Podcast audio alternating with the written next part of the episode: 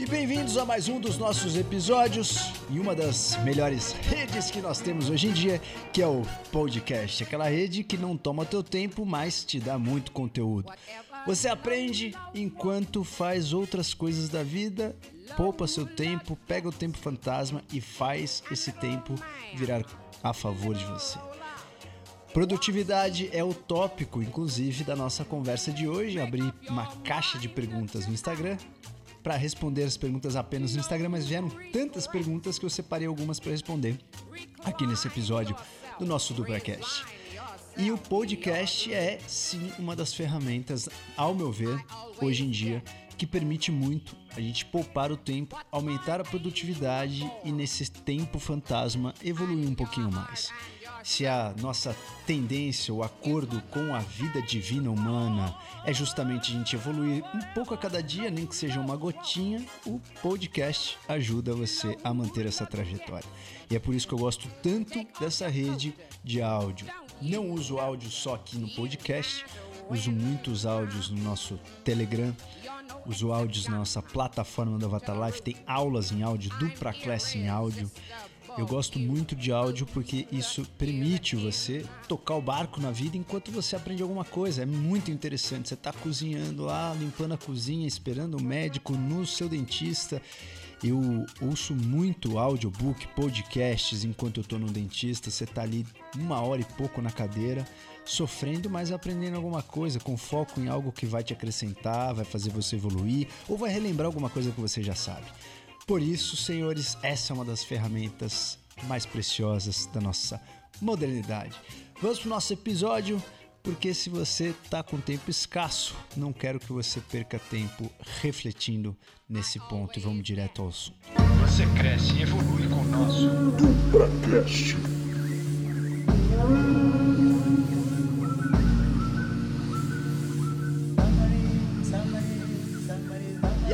Pergunta já começa muito quente, que é uma pergunta muito interessante. Qual é a diferença entre burnout e depressão? O burnout ele tem características que podem se sobrepor a um quadro de depressão. O burnout ele é caracterizado por três pilares. Primeiro, uma exaustão emocional. Isso pode confundir a depressão com burnout. Segundo fator do burnout, você tem uma redução da, do senso de realização, do senso que você está fazendo alguma coisa boa. Você fala, eu estou vivendo para nada. Tipo, você não se sente realizado. E o terceiro pilar do burnout é a despersonalização. Como se você tivesse uma ruptura com quem você é e se vê como um terceiro observador da sua experiência de vida. Você não, não está conectado com o seu corpo, com os seus pensamentos. É como se você se ejetasse do ponto de vista do que você vive e tivesse aí fora disso, né? E conseguisse enxergar tudo isso de fora. Então, é, pela psicologia, essa é uma das definições de despersonalização. Juntando essas características são os três pilares aí de um burnout. O burnout ele pode acontecer obviamente, de diversas formas. Né? A gente tem muitas características e detalhes de como o burnout é formado. Já a depressão pode ter alguns sintomas aí parecidos. A depressão você perde um pouco do prazer pela vida, você perde às vezes o apetite, criatividade, não quer socializar com ninguém. Porém, a depressão ela geralmente não necessariamente ela vai ser causada por uma carga excessiva, falta de descanso. A depressão é multifatorial, mas os sintomas podem ser sobrepostos com burnout, só que são coisas diferentes. Você pode ter os dois. Você pode ter a depressão, você pode ter um burnout, o burnout acabou desequilibrando tua mente, você exacerbou uma depressão que você ou já tinha ou tinha uma tendência.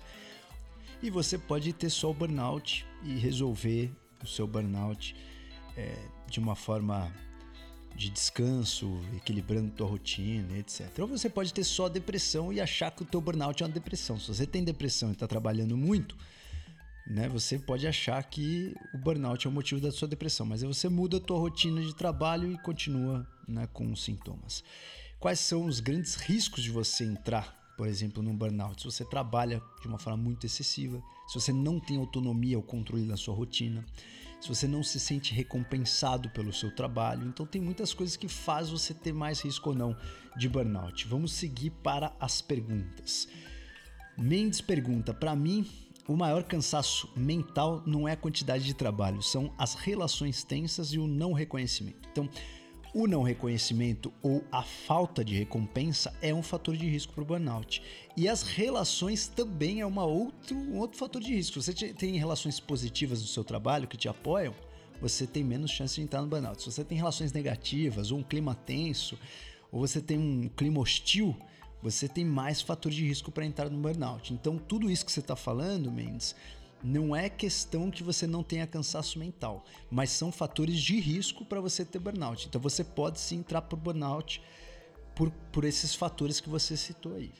Então, mais importante, principalmente a questão das relações né, no trabalho, isso é muito importante. A gente vê que hoje em dia você tem que ter uma vida soft, né? Os problemas já são tão pesados que se você não tiver as relações softs, a coisa fica mais complexa. Então, ser reconhecido ou ter reconhecimento ou se sentir recompensado, isso não necessariamente é financeiro. A gente já tem vários estudos mostrando aí sobre é, o que as pessoas ficam mais satisfeitas de ter uma recompensa, muitas vezes de reconhecimento uma recompensa financeira. Grande parte das pessoas gostam mais e se sentem mais motivados com uma recompensa em reconhecimento do que apenas uma recompensa financeira. É claro que os dois é melhor ainda. E a Carol pergunta: para ti, como foi conhecer e definir suas prioridades? Teve muitos burnouts ou foi mais tranquilo? Carol, tive muitos burnouts, muitos. Eu sempre trabalho aí na iminência, iminência com I, quase no imediatismo do burnout. Eminência com E seria alguém eminente, né? Alguém, alguma pessoa importante, alguma pessoa que você considera elevado. E iminência no imediatismo do burnout, no quase burnout, é onde eu trabalho muitas vezes. Grande parte do meu ano eu estou na iminência do burnout. Antigamente eu entrava no burnout. Hoje eu percebo um pouco antes e dou uma brecada, mudo o estilo de vida. Graças a Deus eu tenho um pouquinho ainda de autonomia para fazer isso na minha rotina. Mas, mas eu já entrei no burnout algumas vezes e tem vezes que você não tem escolha, né? Principalmente ah, na fase de residência, cirurgia geral, pô, você não tem escolha. Você dorme pouco, trabalha muito, um alto estresse, pouco reconhecimento, não tem como, né? Então você tem que manejar e aprender a manejar teu corpo de uma maneira onde seja mais suave. Sendo assim, para definir minhas prioridades nunca foi uma coisa fácil. Eu sempre quero fazer tudo. Mas definir as prioridades hoje é uma das coisas que eu tenho aprendido cada vez mais nesses últimos tempos. E a Clara pergunta: como você se organiza e faz a gestão do seu tempo? Clara, a gestão do meu tempo é uma arte. Eu sempre dou uma lapidada nela e sempre acho que eu posso melhorar.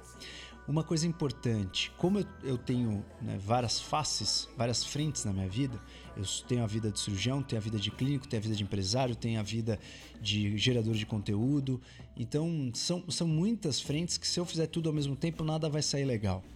Por isso eu divido minha semana em períodos. Então tem um período que eu sou empresário, visto a camisa do empresário, naquele momento eu vou ser um empresário. Tem um período que eu sou pesquisador e vou só me dedicar à pesquisa. Tem um período que eu sou é, só cirurgião e vou atender só paciente cirúrgico. Tem período que eu sou clínico, atendo os pacientes clínicos. Então é, é muito mais fácil você, inclusive, ativar modos, né? Na sua mente dessa forma. Então, mesmo dentro do, do período cirúrgico, tem períodos que atendo paciente só pós-operatório, que é um jeito de você atender e é uma coisa que você tem que estar ligado naquilo. O paciente que nunca te conheceu, o paciente de consultas apenas, você tem que comunicar mais e você tem que ser atento a outros fatores. Você precisa ser um bom comunicador, tá com a sua clareza mental na comunicação. Quando você vê paciente pós-operatório, você precisa ser um bom observador, se está indo tudo bem, o que está acontecendo com aquela pessoa. Então, são modos diferentes de ativamente. Então, eu divido a minha semana com períodos. Cada período tem uma atividade específica. Eu não misturo as atividades. Isso faz com que eu vista a camisa. Ah, uma hora você veste o kimono para lutar, outra hora você veste uma roupa para correr. Não é assim? Então, eu faço isso com a minha mente, com as minhas tarefas. E a minha gestão de tempo ela é muito ligada à minha entrega. Quando a minha entrega tá boa, eu me permito né, ter tempo um pouco mais livre. Quando a minha entrega, eu estou devendo muita é, coisa, isso que é o mais comum, o ano todo eu tenho, né, acabo a semana com coisas a fazer, eu acabo utilizando um tempo meu que seria livre para finalizar as coisas. Então, tem, tem uma lista que eu chamo de checklist. Eu tenho um checklist pessoal que chama to-do list, que é a lista a fazer. E eu vou grifando, hoje ela é digital, já foi à mão, eu vou grifando. Eu grifo de verde quando está feito, de amarelo quando eu tenho que fazer e já fiz metade, de vermelho quando eu não fiz nada e é uma tarefa extremamente urgente. Então eu tenho uma lista gigantesca aqui. Se um dia vocês quiserem, compartilho com vocês para vocês entenderem como faz. Mas a minha gestão de tempo ela é feita de uma forma rigorosíssima. Se por um acaso qualquer pessoa do meu time vacila e não me fala alguma coisa que marcou, ou marcou alguma coisa na hora errada, etc., isso destrói a minha semana, porque é tudo um efeito dominó. Mudou uma coisa, vai abalar todas as outras.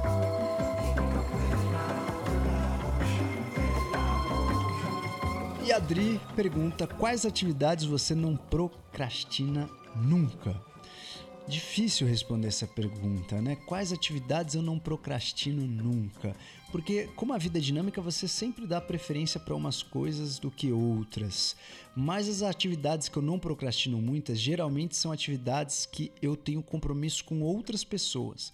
Então, se eu tenho compromisso, por exemplo, ah, o áudio da semana que eu falei que eu vou fazer toda semana, é uma coisa que eu não procrastino porque eu tenho um compromisso com as pessoas que estão ali. Né? Então, eu não vou procrastinar. Por exemplo, é, se eu tenho consultas a fazer, vou receber um paciente de outro estado, mesmo que eu esteja doente, tô, tô mal, um dia ruim tal, eu vou lá atender a pessoa porque eu não vou procrastinar. Quando envolve outras pessoas, se a minha procrastinação vai prejudicar outra pessoa, eu não procrastino. Se a minha procrastinação vai me prejudicar, é mais fácil eu procrastinar do que quando envolve mais gente. Então, não quer procrastinar, faça um compromisso com outras pessoas.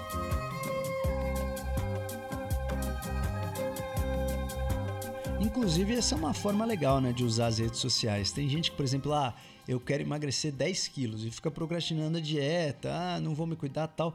Se você por um acaso faz assim, bom, vou fazer uma página do Instagram do meu projeto, menos 10 quilos em dois meses. Quando você faz isso, você se obriga, você se colocou num compromisso público. E isso faz com que a chance de você cumprir seja muito maior.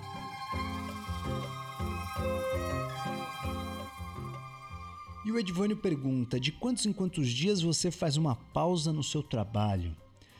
Um dia de nadismo, né? De não fazer nada. Então, Edvânio, na verdade, eu faço uma pausa quando. Primeiro. Primeiro, quando eu posso.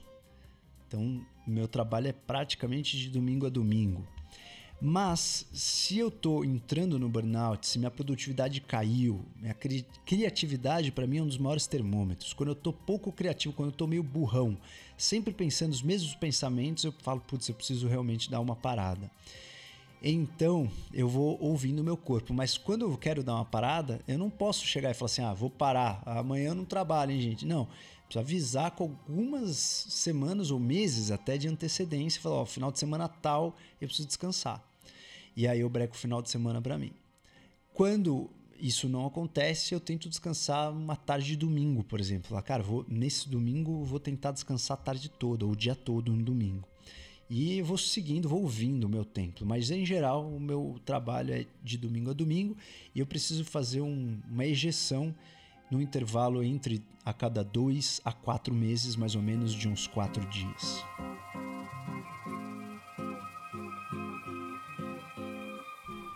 E a Chayana pergunta: tô oscilando de humor absurdamente, de não ter ideias e falta de disposição. Vamos lá, oscilação de humor. Pô, você vai precisar estudar a tua mente, teu metabolismo, o que você está fazendo, como você está comendo, quais suplementos você está tomando. Você vai precisar aprofundar no seu templo. Oscilação de humor é realmente provavelmente metabólico, então deve estar envolvido com o seu estilo de vida de alguma maneira, com o seu metabolismo hormonal, com as suas glândulas. Precisa fazer uma screening geral aí para entender o que está rolando no seu templo. É difícil eu opinar sem aprofundar no seu templo. A Luísa pergunta: recuperação de um burnout. Recuperação de um burnout. Existem inúmeras maneiras da gente recuperar do burnout.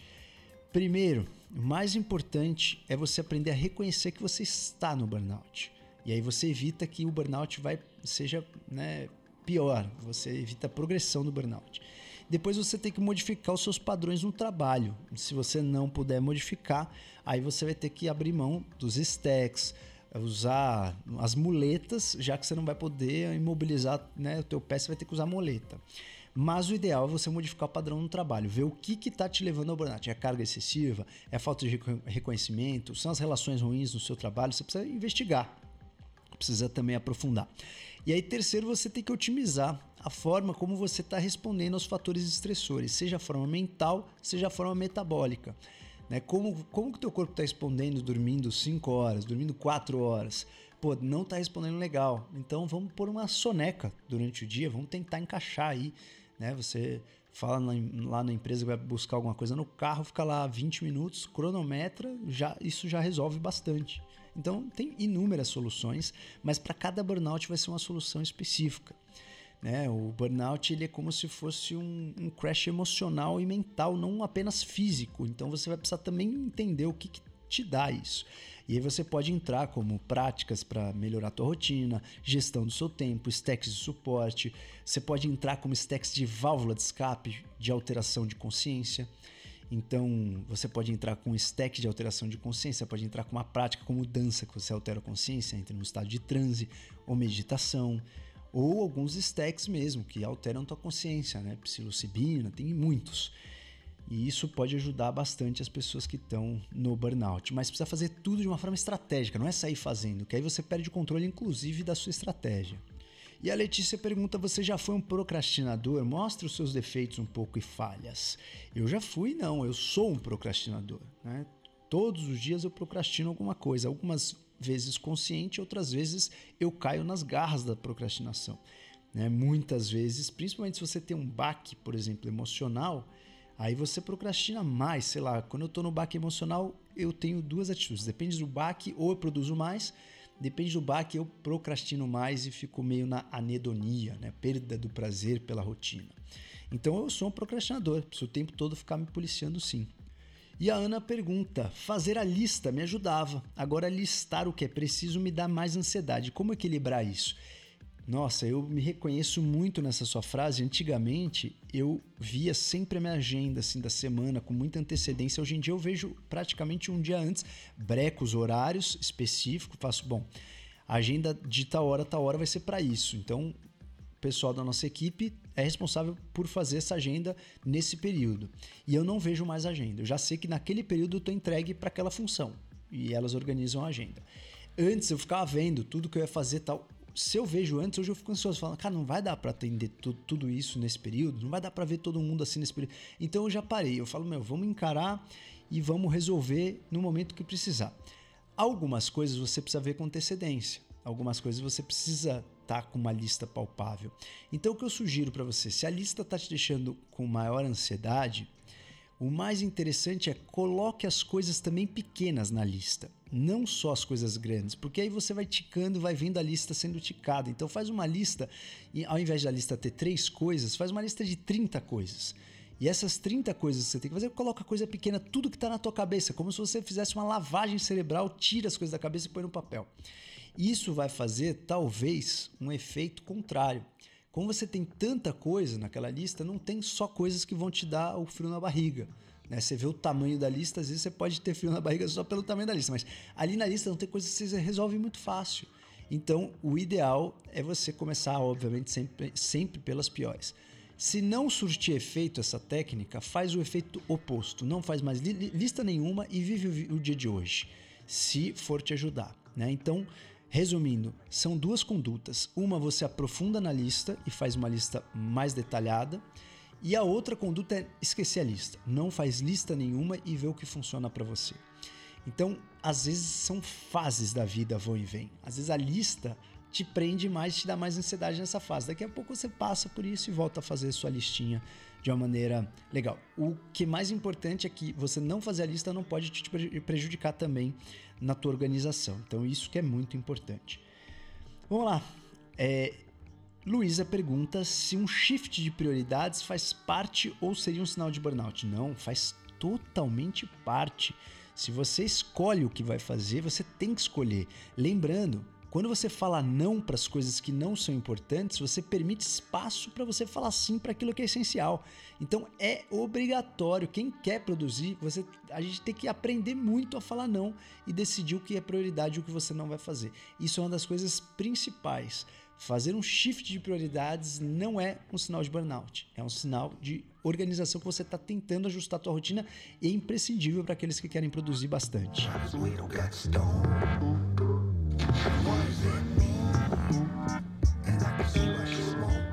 E a Sara pergunta: alguma técnica para sair do buraco mais rápido? Olha, tem várias técnicas, depende qual é o buraco e como você tá.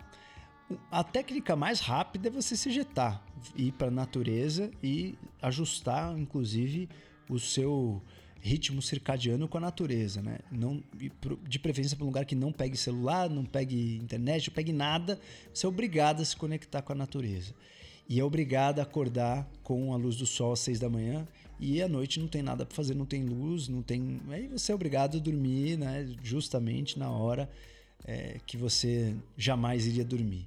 Isso faz com que você sincronize a sua célula, sincronize o seu ritmo com a natureza e dá um eject na sua vida, nos pensamentos, é, talvez otimizando. A gente não sabe até onde a gente entende os benefícios dessa prática, mas é uma prática que dá um reset de uma maneira onde as suas células começam a funcionar de uma forma mais organizada, mais perfeita. Isso faz com que você consiga não só produzir melhor seus neurotransmissores, seus hormônios, como ter uma visão de fora, como se fosse uma ejeção. Você olha a tua vida de um outro ponto de vista.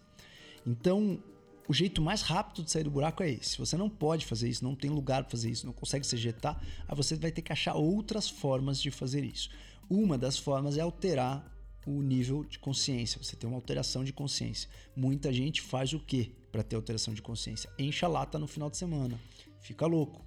E é uma das coisas que pode ajudar também. Não estou dizendo que é para fazer isso, porque você tem um efeito físico no teu corpo também muito ruim. A ressaca às vezes é pior do que como você estava no estresse.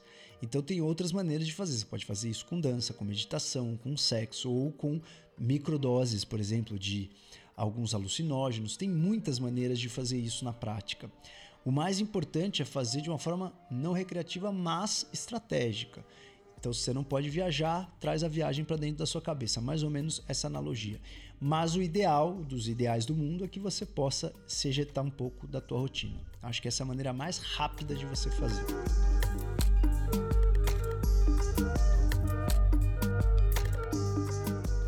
E o Aleixo pergunta: para quem procrastina cronicamente, dicas de como começar a sair da procrastinação? Sim, a gente tem até dois episódios sobre procrastinação. Né? Um falando sobre a teoria da procrastinação e outro sobre tudo que você precisa fazer para sair da procrastinação. Tem muitas maneiras e depende qual é a sua forma de procrastinar. Você precisa entender como você procrastina, qual, qual é a via mental que você empurra a coisa para frente. É falta de dopamina? É preguiça? É excesso de trabalho? É uma falta de você não conseguir dizer não e priorizar? Falta de organização? Ou você procrastina porque tem coisas mais importantes para fazer, a procrastinação consciente. Então precisa entender qual é a tua causa dessa procrastinação crônica e tratá-la. Vale a pena você ouvir esse episódio só de procrastinação.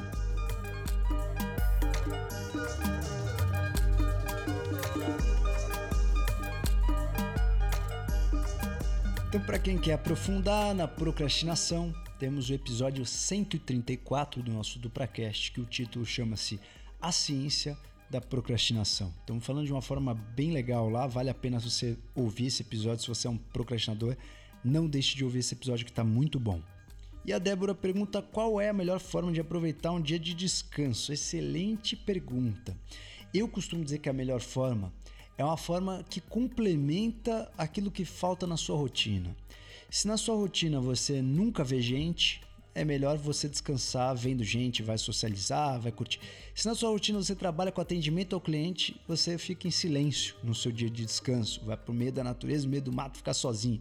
Se na tua rotina você dorme pouco, você dorme muito no seu descanso. Se na tua rotina você dorme muito, você dorme pouco no seu descanso. O ideal é que você faça na sua rotina um equilíbrio daquilo que falta na sua vida. E cada um vai ter uma necessidade. O descanso é muito diferente para uns do que para outros. Para uns, o descanso é você socializar, estar tá com a família, fazer jantares de 3, 4 horas na mesa. Para outros, isso é cansar mais ainda do que o trabalho. Então, é muito importante analisar do ponto de vista mais individual e também talvez você pensar, às vezes, fazer programas diferentes. Tem um artigo muito interessante sobre o quanto as pessoas descansam, por exemplo, no final de semana recreativo e o quanto as pessoas descansam num retiro, por exemplo. Num retiro, o descanso não só foi mais intenso, como ele foi mais duradouro. As pessoas voltaram muito mais energizadas e demoraram para ficar no mesmo estado cansado de novo.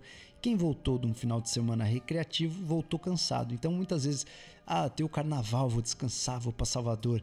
Pô, às vezes a rotina é tão pesada no teu carnaval de Salvador que você volta mais cansado, doente do que você foi. Quem nunca passou por isso?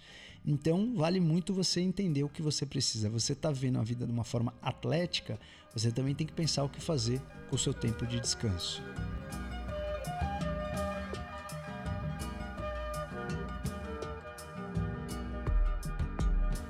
E por falar em vida atlética, aqueles que gostam da vida atlética em alta performance, fiquem ligeiros, fiquem ligados, porque a gente vai provavelmente aí até dia 20 de setembro a gente vai lançar mais uma vez o nosso curso que chama-se O Avatar da Mente. A gente já denominou ele o Artesão Avatar. É um curso voltado para performance. A gente fala um pouco de toda a teoria da alta performance, o que é rendimento, como praticar, todos os stacks, você conhecer suplemento, conhecer o seu metabolismo, como estimular mitocôndrias. Inclusive, foi uma pergunta que mandaram aqui, né? Quais são os stacks para mitocôndrias? Quais são os stacks para fadiga? Temos todas essas aulas nesse curso voltado para o alto rendimento, para alta performance em qualquer carreira. Você vai aprender a fazer isso em qualquer carreira. Você se destacar em qualquer campo. É uma técnica, né? Você se conhecer, se destacar, entender teu corpo, como que você pode ajudar o seu funcionamento para se destacar mais na sua profissão. Então, quem gosta disso, vamos lá. Não deixem de estar com a gente nesse curso que está feito com muito cuidado e muito carinho para você. Vamos continuar com as perguntas aqui. Próxima pergunta é do JV, JVLP. Como prever ou identificar um possível burnout? Como falar isso na empresa que você trabalha? Então a gente já disse aí, o burnout, você tem aí uma característica de você estar completamente sem motivação nenhuma em relação ao que você acha que é uma realização, você não se sente realizado, você tem uma exaustão emocional completa e você não, não se vê mais, você não se enxerga mais nos seus pensamentos. Existem alguns questionários, por exemplo, um questionário é, do burnout, você, você começa a perguntar assim para você mesmo, né? Existe o um questionário prático e clássico disso, mas se você não tem o questionário, uma das coisas é você saber quais são as perguntas do questionário. É, por exemplo, você consegue lidar com os problemas do dia a dia de uma forma tranquila? Isso acontece com qual frequência?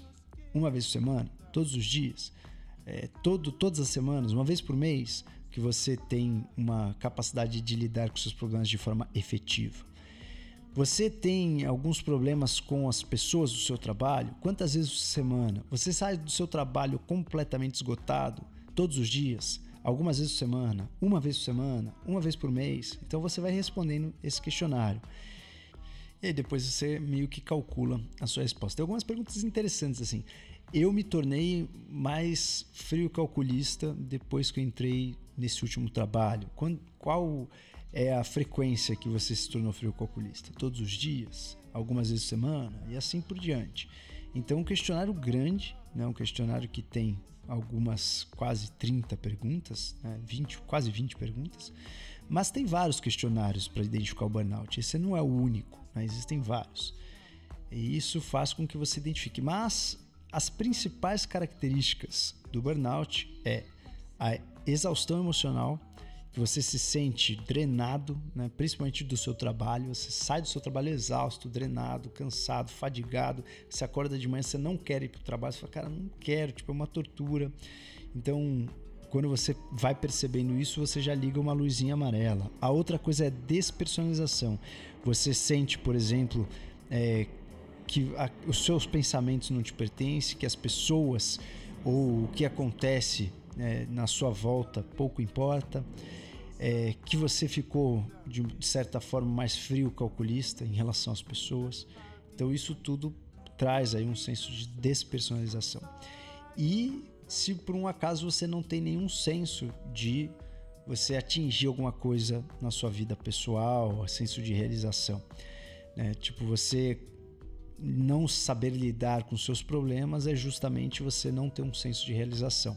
Você não tem um senso de realização, você acha que os problemas eles fazem parte do todo e não são é, uma parte apenas do processo. Então, por exemplo, se você se sente que você influencia positivamente outras pessoas, isso é um bom sinal. Então, tem muitas, muitos indícios que você pode colocar como indícios de um burnout. Se você por um acaso está pensando em desistir de tudo, pegar suas malas e, e viajar, e, é um outro sinal. Se você eh, nunca se sente satisfeito com o que você faz, né? Você ter vontade de viajar às vezes e largar tudo, isso é normal. Mas você nunca ter nenhuma satisfação com o que você faz, você nunca olha e fala assim, cara, que gostoso que é ser isso, ou fazer isso, ou estar nessa pele, isso já é um outro mau sinal também. Que você tem uma grande chance de estar no burnout.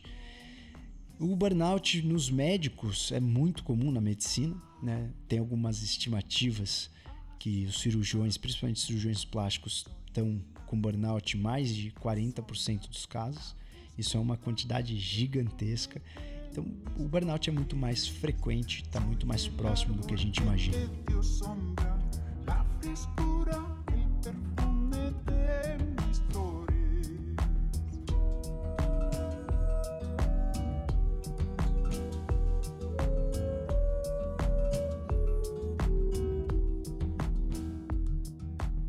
E a Mila pergunta: com qual frequência você revisita a sua meta sem você pedir arrego antes de chegar lá? Em geral, eu visito minha meta toda vez que eu acabo uma tarefa, né? Acabo uma tarefa, eu visito a meta, né? Se for uma meta mensal, não. Aí eu não visito, eu visito tipo assim, três semanas já produzindo, eu visito para saber o quanto a meta ainda está atingível ou não.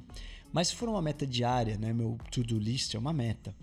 Eu acabo uma tarefa, vou lá grifar e já vejo as outras. Eu falo, hum, tipo, eu tô na metade do dia, fiz apenas 20%, eu já vejo que vai azedar. E aí eu acelero, você muda o seu modus operandi. Eu trabalho muito bem sob pressão. Então, quando eu tenho mais coisa para fazer, eu trabalho melhor do que quando eu tenho menos coisa para fazer.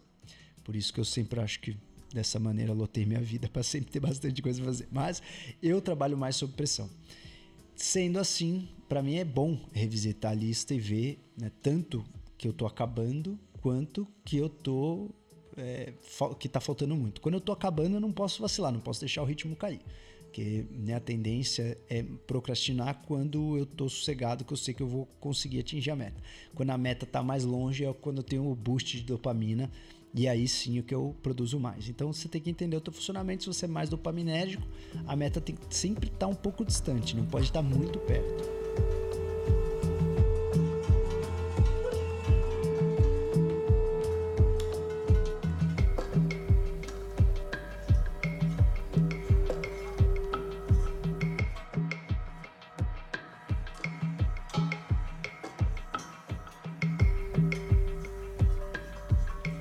O Elvis pergunta quais são os melhores nutrópicos naturais para você estimular a produtividade e estimular a motivação.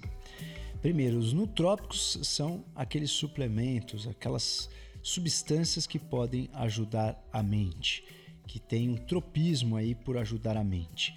Então tem muitas coisas que podem ajudar a mente. Ele falou naturais. Naturais, mais do que só apenas nutrópicos, você tem muitas práticas, né?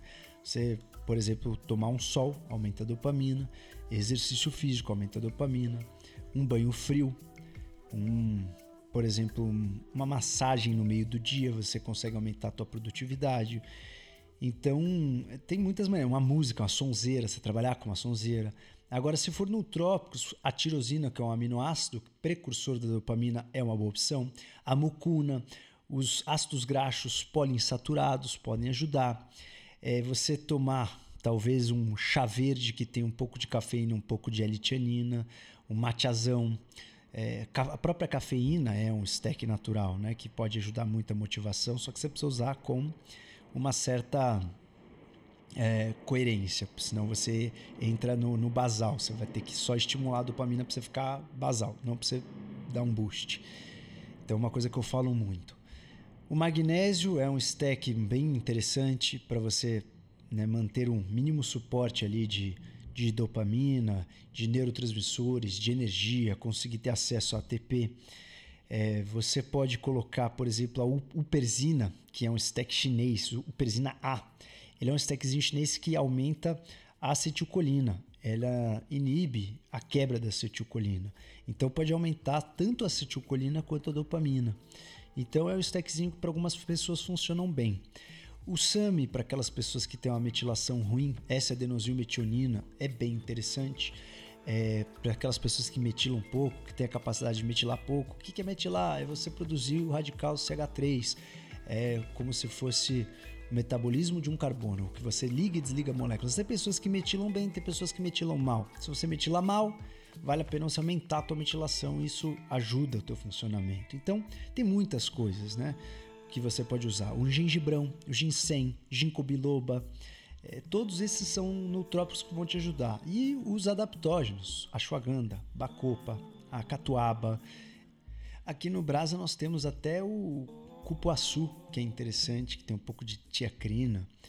Temos muitos nutrópicos naturais para ajudar. Você pode usar, por exemplo, alguns adaptógenos se você tiver quase num burnout. Então você pode usar outros adaptógenos fora esses que eu falei. Você pode usar cogumelo, você pode usar é, lion's mane. Então tem muita muita coisa bacana assim na natureza. Depende muito do que você quer. E tem alguns stackzinhos que te ajudam, por exemplo, como a nicotina, que te ajudam. É um stack. Você perguntou stack natural, né? No trópico natural a nicotina não deixa de ser num trópico natural, né? no tabaco. Só não pode viciar e também precisa saber como usar. Algumas pessoas usam adesivo de nicotina tal. Enfim, é um tópico gigantesco para a gente falar, mas só para dar um ampassã geral aí nos nutrópicos natural, o que, que a gente tem aí da natureza para ajudar a nossa motivação.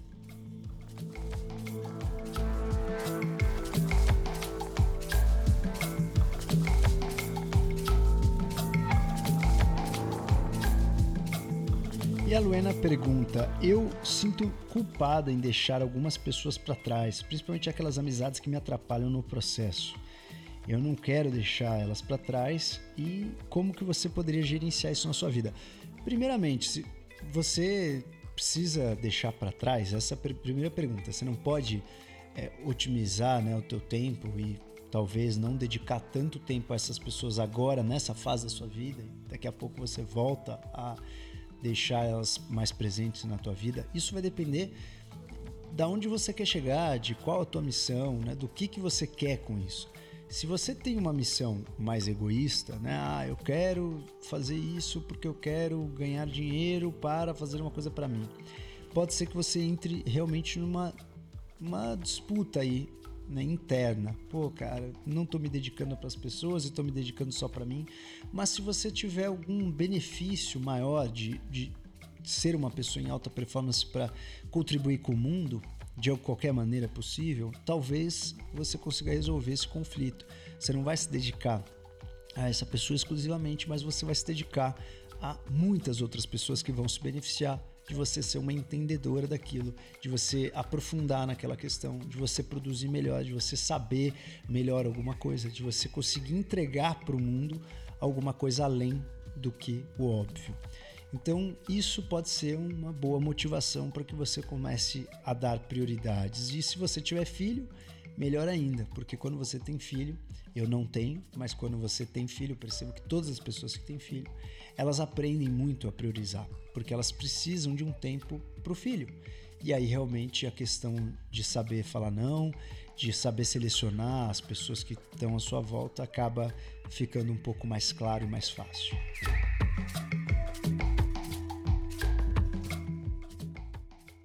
E a Cat pergunta: tenho prova da ordem da OAB em 40 dias, mas eu não consigo sair do lugar por medo de reprovar. Olha que interessante. O medo faz com que ela não saia do lugar. o medo, muitas vezes, ele atrapalha e muito. É aquela famosa frase que a gente sempre fala: quem sofre por antecipação sofre mais do que o necessário. Se você sofre muito com a sua capacidade de antecipar os fatos, capacidade humana, que não pode deixar você sofrer mais do que você sofreria na realidade no presente. Você ganhou essa capacidade de, de antecipar para você se preparar e amenizar o futuro, e não para você piorar o futuro, né? Senão vale a pena você viver só o presente. Então, mais uma vez, né? Aquele que tem medo de viver tinha que ter medo de nunca viver, porque se você tem medo, você não vai para a vida. Então, dessa forma, vale a pena você entender esse medo, né? Qual é o seu medo? E se você reprovar, o que, que vai acontecer se você reprovar?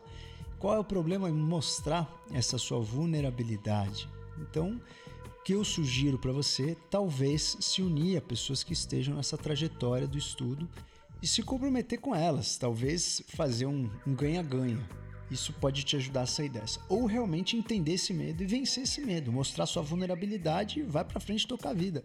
Quem tem medo acaba morrendo por medo, né? Você acaba ficando parado e é aquela velha história, né?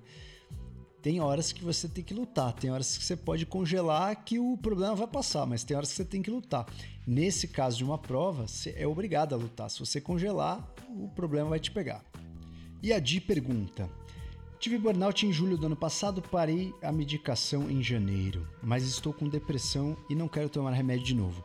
Aí a pergunta que eu faria para Di é o seguinte: o que, que você mudou no seu estilo de vida, na sua alimentação, na sua estratégia, no seu autoconhecimento de lá para cá. Se você só tomou medicação, nada mais esperado do que realmente isso acontecer de novo e voltar. Ou você já tinha talvez uma depressão escondida, só tratou o burnout e agora apareceu a depressão. Então vale a pena você aprofundar nessa questão. Amanda manda aqui: Estou com burnout. Fui demitida por não render e gostaria de recuperar rápido para trabalhar novamente. O que você indica? Primeiramente, se conhecer.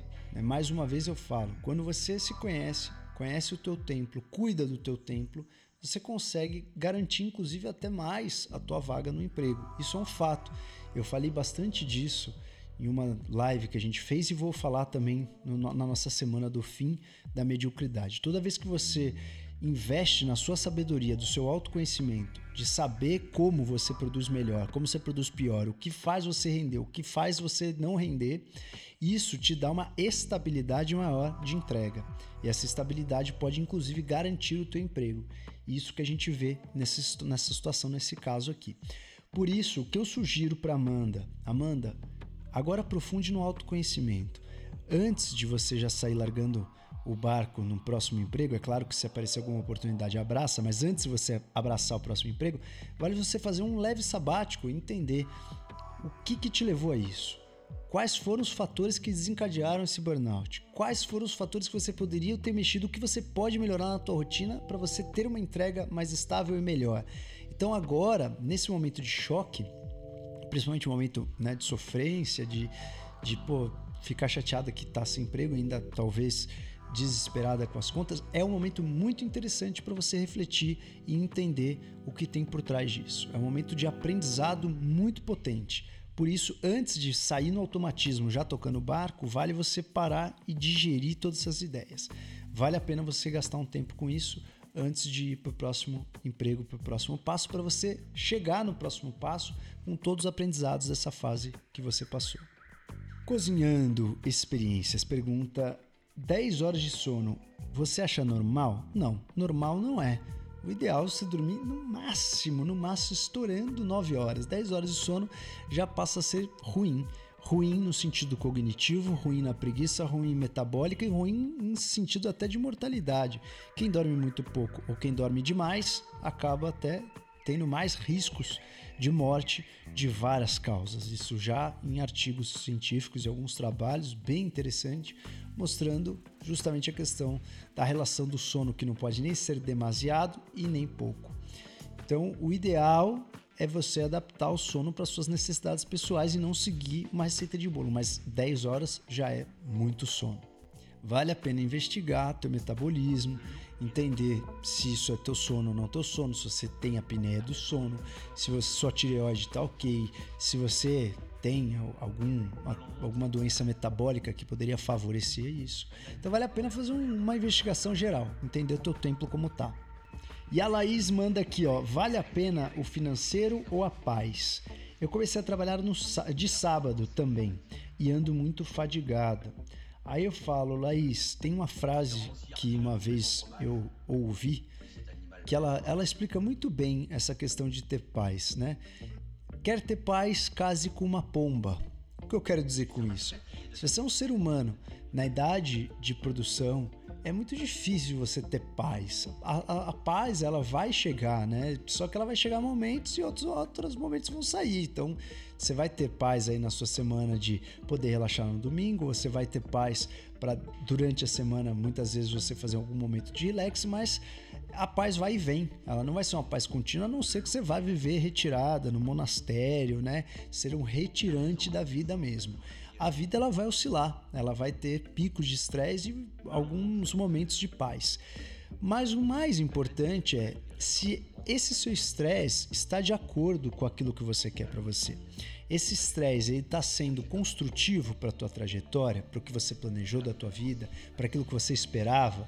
Se é uma fase que você sabe que está passando e que você vai agora né, roer o osso, daqui a pouco você não trabalha mais de sábado, ou se é uma coisa que você quer muito, que você está realizando, qual é o seu senso de realização com isso? Tá bacana? Ok, não precisa ter paz nesse momento porque é uma dedicação. Não tá bacana, não tem nada a ver com o que você quer fazer, não está te complementando, não está te fazendo se sentir viva ao acordar, aí vale a pena você rever e ter esse seu sabadão livre. devint pas au-dessous d'elle, et que par conséquent, en aucune façon,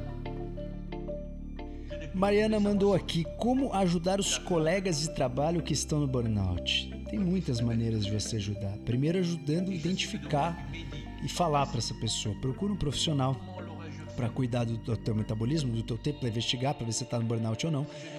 Segunda coisa, não faça fofocas, isso é o ideal. Essa pessoa tem que se sentir acolhida no trabalho, ela tem que se sentir produtiva, ela tem que se sentir especial. Então faça com que ela se sinta realmente especial, explique para ela a diferença que ela pode fazer no trabalho, vê se os princípios dela estão alinhados com o princípio da empresa que ela trabalha com ela. Então tem muitas maneiras de você ajudar. Principalmente ajudando a pessoa a produzir mais. Como produzir mais? Aproveitando o tempo que ela está ali para produzir, não ficar fofocando, não ficar falando mal de alguém, não ficar entrando nas redes sociais para distrair, fazer essa distração no momento realmente de distração. Falar assim, então vamos almoçar hoje uma hora e meia porque a gente matou tudo o que tinha que fazer e vamos relaxar, vamos almoçar num lugar diferente. Isso é legal, você consegue quebrar a rotina daquela pessoa. Agora, se ela não está entregando, você tem que ajudar ela a entregar mais, senão daqui a pouco ela já não está mais no seu trabalho, não vai ser mais colega de trabalho. E às vezes é isso que ela quer.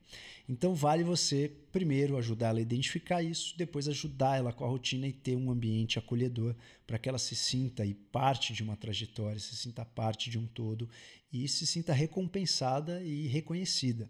São as coisas principais que uma pessoa que está no burnout pode ser aí talvez massageada ou ser quebrada na sua inércia.